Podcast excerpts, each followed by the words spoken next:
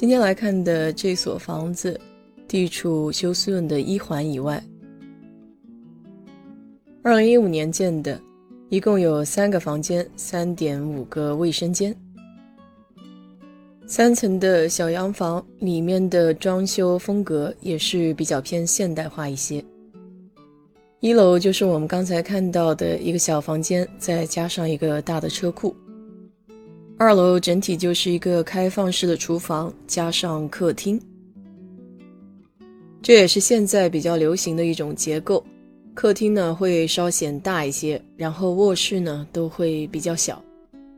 橱柜的灰色也是这两年非常流行的颜色，所以说虽然是二零一五年建造的房子，可能房主在后期有进行过重新的装修。一般房子的客厅都会比较偏向于用地板地，有一些呢会用地砖。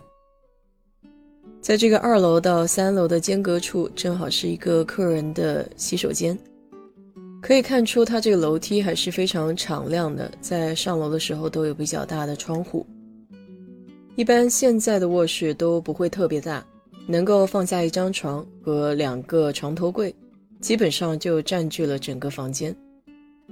而且现在比较流行的是，基本上所有的卧室都会有自己单独的卫生间和洗澡室。那么这家人卖房子呢，并没有把洗衣机和烘干机包含在内，这也是买房人需要考虑的另外一个因素，需要预留一些费用来买这种家用电器。这个房间还有一个单独可以到阳台的小门，开在床的侧边。整个浴室用的都是大理石的瓷砖，包括这个浴缸的侧面。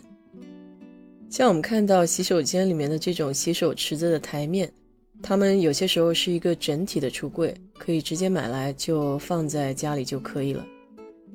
衣帽间没有窗户，看起来空间还算可以。